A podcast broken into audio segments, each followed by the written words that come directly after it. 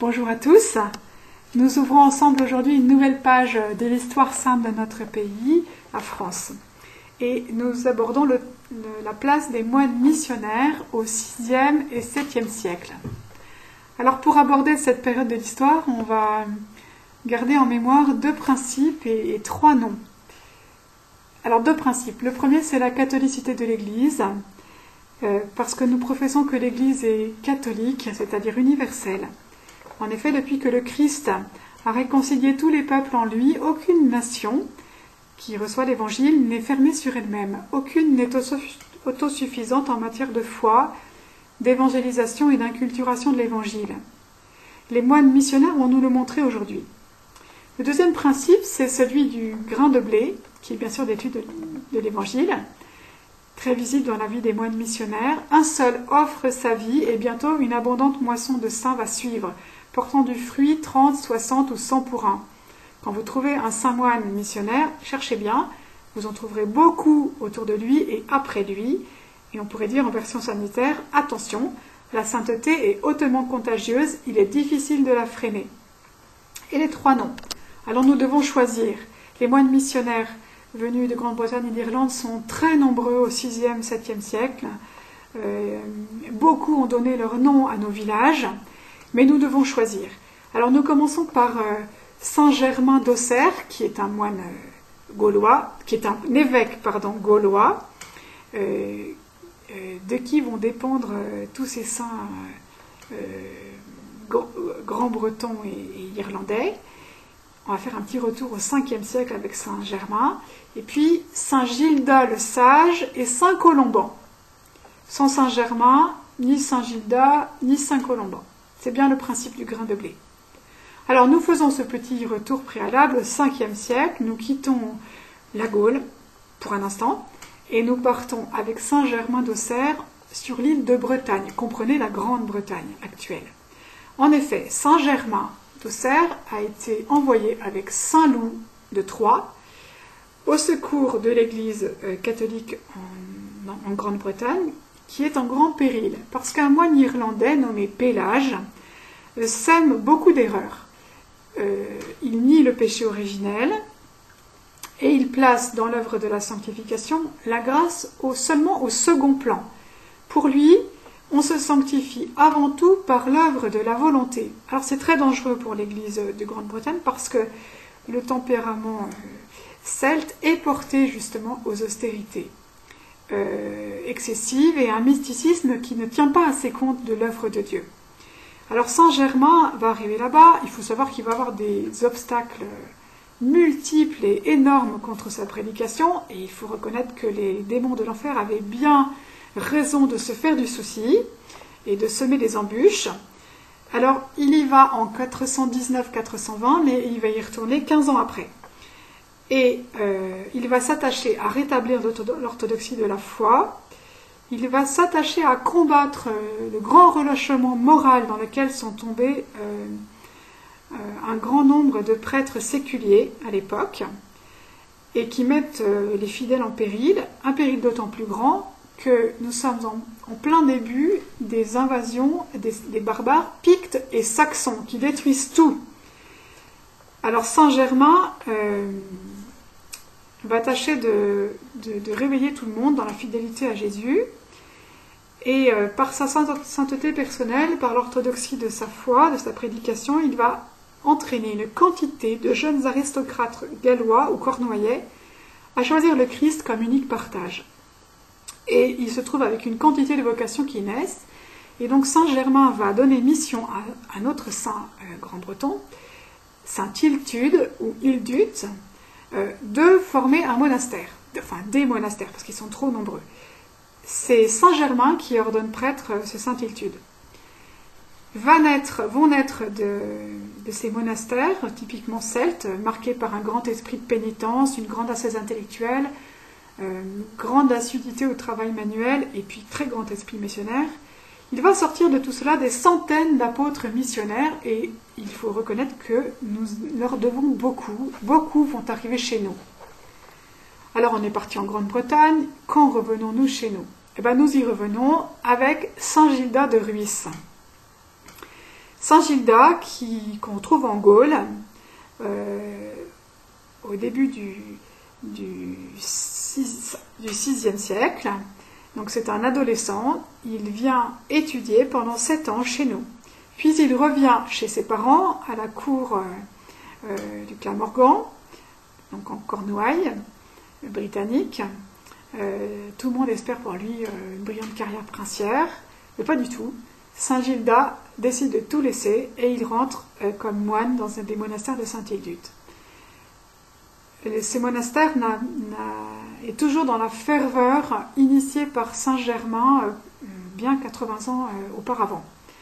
Alors à l'abbaye, Saint Gilda se distingue par une fidélité brûlante, une grande sagesse. Donc c'est un très brillant professeur, professeur pour ses moines, mais professeur aussi pour le collège monastique attenant. Il refera la même chose chez nous. Hein. Donc c'est un théologien et un historien réputé. Il faut savoir que euh, tout ce que nous savons sur l'histoire de la Grande-Bretagne à cette époque et aux époques précédentes, nous le devons à Saint Gilda. Il s'applique aussi également au travail manuel. Il faut savoir que c'est un habile fondeur de cloches et la tradition a gardé euh, ce souvenir. Il s'astreint également à copier les manuscrits des évangiles et à les enluminer. Auprès de tous, euh, Saint Gilda rend visible à la fois la force de la vérité et la suavité et la douceur du Christ, sa charité. Alors on l'envoie faire des missions d'études, d'enseignement et d'évangélisation en Irlande.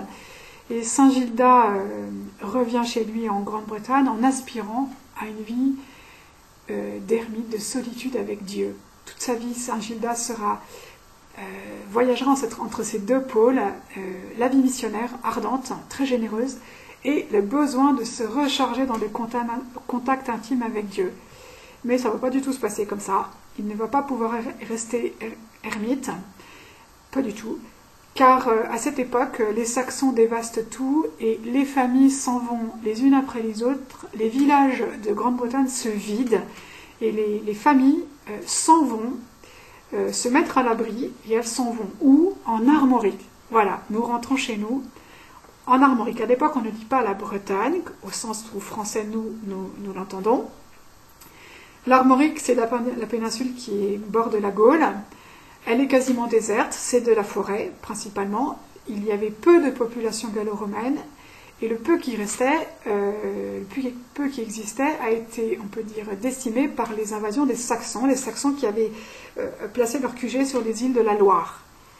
Alors euh, Saint-Germain, Saint-Gilda, pardon, s'embarque avec des familles. Il arrive au sud de la Bretagne et il commence euh, par euh, s'accorder un temps de solitude dans l'île d'Ouate. Mais euh, assez vite, sa retraite est débusquée par ses compatriotes, en particulier par ses anciens élèves, maintenant chefs de famille et aussi chefs de plou. les plous, ce sont les villages. on vient le chercher. Et on vient le chercher pourquoi? Parce qu'on a besoin de quelqu'un qui se consacre à l'éducation des jeunes. Et on vient chercher euh, celui qui a été pour beaucoup de pères de famille euh, leur ancien professeur.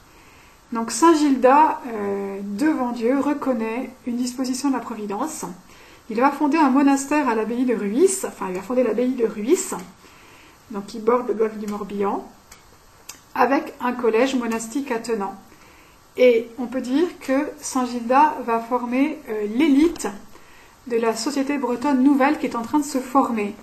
Et à partir de son monastère de Ruisse, il va aussi euh, garnir euh, une grosse partie de la Bretagne d'un maillage très très serré de prieurés, euh, d'où les moines missionnaires vont sans cesse partir et rentrer pour venir au secours de la formation chrétienne dans les villages. On peut dire que à Saint-Gilda, on doit la création de cette société nouvelle, fondamentalement imprégnée de l'esprit de l'Évangile. Alors on retrouve ceci à notre époque, sous la plume de l'américain Rod Dreers, par exemple, dans le Paris bénédictin, mais aussi du cardinal Sarah dans Le Soir approche. C'est vrai que, comme jadis, au VIe siècle, nos temps appellent, euh, appellent les laïcs à s'attacher à des foyers de vie spirituelle, comme le sont les monastères, pour acquérir les moyens de ne pas se laisser diluer dans la déferlante païenne. Alors nous invoquons également euh, la figure de Saint Colomban, Saint-Colomban qui fait partie de ce qu'on appelle le miracle irlandais. Ah, nous voilà repartis en Irlande. Oui, pas pour longtemps. La France doit beaucoup euh, à ce miracle irlandais. Alors, euh, pour nous, l'Irlande, c'est Saint Patrick, et nous avons raison. Mais vous ne savez peut-être pas que Saint Patrick a d'abord été formé pendant 15 ans comme moine par Saint Germain d'Auxerre, dans son monastère de l'autre côté de Lyon, par rapport à Auxerre. Et c'est Saint Germain qui va ordonner évêque Saint Patrick, qui va discerner en lui une vocation missionnaire, qui va le renvoyer en Irlande, euh, en Hibernie, comme on disait à l'époque. Euh, parce que euh, l'évangélisation est difficile là-bas et il pense que Saint Patrick a la, stature pour l'accomplir. Alors, euh, dans ces monastères fondés par Saint Patrick et renforcés par les moines grands bretons qui vont aider, dont Saint Gilda par exemple, eh bien, à cette époque, beaucoup de moines d'outre-Manche vont quitter leur terre et entreprendre euh, avec beaucoup de courage et de générosité une peregrinatio pro Deo, un pèlerinage pour Dieu. On pourrait dire que c'est l'inverse exact du vœu de stabilité des bénédictins. Par amour pour Dieu, il ne faut pas s'enfermer dans un monastère, c'est l'inverse. Ils vont accepter, comme notre Seigneur, de n'avoir pas de pierre où reposer la tête, et euh, ils vont promettre à Dieu dans leur cœur de ne jamais retourner dans leur terre natale pour le faire connaître et aimer ailleurs. Alors plus tard, euh, plus tard l'Église euh, jugera équivoque cette vie itinérante et va favoriser la stabilité des monastères, ce qui va expliquer en partie la prééminence de la règle bénédictine sur la règle colombanienne. Alors à partir du nord de la Bretagne où il débarque, Saint Colomban va parcourir une longue route à travers les provinces franques.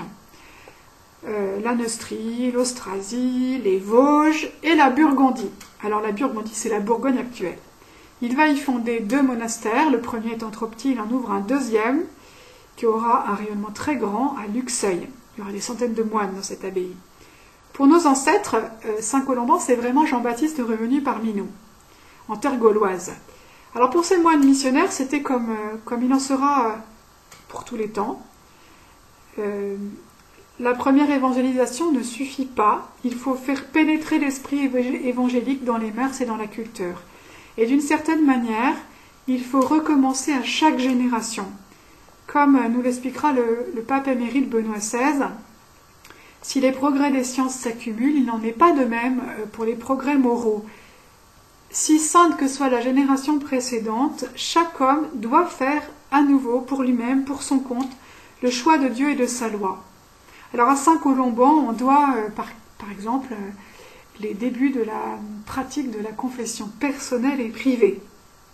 Alors la loi de Dieu, eh bien, elle n'a pas laissé en repos notre Saint Colomban, il n'a de cesse d'y former les petits comme le grand, les grands, avec un implacable franc-parler, ça lui vaut des histoires, des problèmes, il n'hésite pas, par exemple, à tenser la reine euh, mère Brunehilde, qui tolère l'adultère et même la polygamie chez son propre fils, euh, le roi franc Thierry II, ce qui fait que la reine, furieuse, le condamne à l'exil.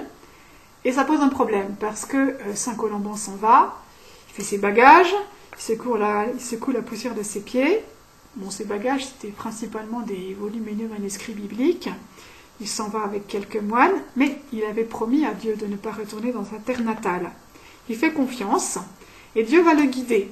Il reprend sa peregrinatio prodeo, sans plan établi, euh, il continue en route inlassablement d'évangéliser. Et ainsi le retrouve-t-on à Nantes, où on l'embarque de force pour repartir chez lui. Mais Dieu en a disposé autrement. Et au bout de trois jours, on s'aperçoit que le navire ne peut pas avancer. Et du coup, on le débarque sur une plage de Bretagne, du sud-Bretagne, en lui disant maintenant, la liberté vous est rendue.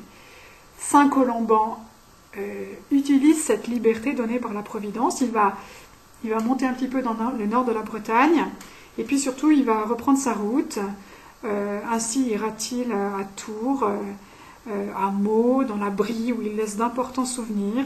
Il ira aussi dans le Nivernais, dans Lyon, dans la Franche-Comté, en Suisse, et il s'en ira en Italie où il finira sa vie. Alors aussitôt euh, le confinement achevé, euh, vous pourrez suivre le chemin de Saint-Colomban très bien balisé à la manière du chemin des pèlerins de Saint-Jacques. Et ce chemin vous mènera de Bangor en Irlande à Bobbio en Italie, ou l'inverse, à travers beaucoup de régions de France. Il faut savoir que Saint Colomban n'est pas reparti seul après son exil de Burgondie, et euh, quand ces moines qui avaient pris de l'âge étaient trop fatigués, trop épuisés par l'itinérance, par c'est pas très pas compliqué, il les laissait sur place avec mission euh, de fonder un nouveau monastère. C'est ainsi qu'il y en eut beaucoup. Alors pour résumer euh, notre propos d'aujourd'hui, alors que les moines autochtones disciples de Saint Martin continuent l'évangélisation des campagnes gauloises, la catholicité de l'Église fait arriver chez nous euh, de nombreux apôtres venus en particulier de Grande-Bretagne et d'Irlande. Demandons-leur de nous aider à faire de ce temps de confinement un temps de retraite et mettons-nous à la disposition du cœur de Jésus et du cœur immaculé de Marie pour répandre avec plus de force encore euh, la nouveauté et la suavité, la force de l'Évangile. Prions Notre-Dame de France. Je vous salue Marie pleine de grâce, le Seigneur est avec vous.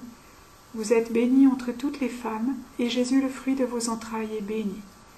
Sainte Marie, Mère de Dieu, priez pour nous pauvres pécheurs, maintenant et à l'heure de notre mort.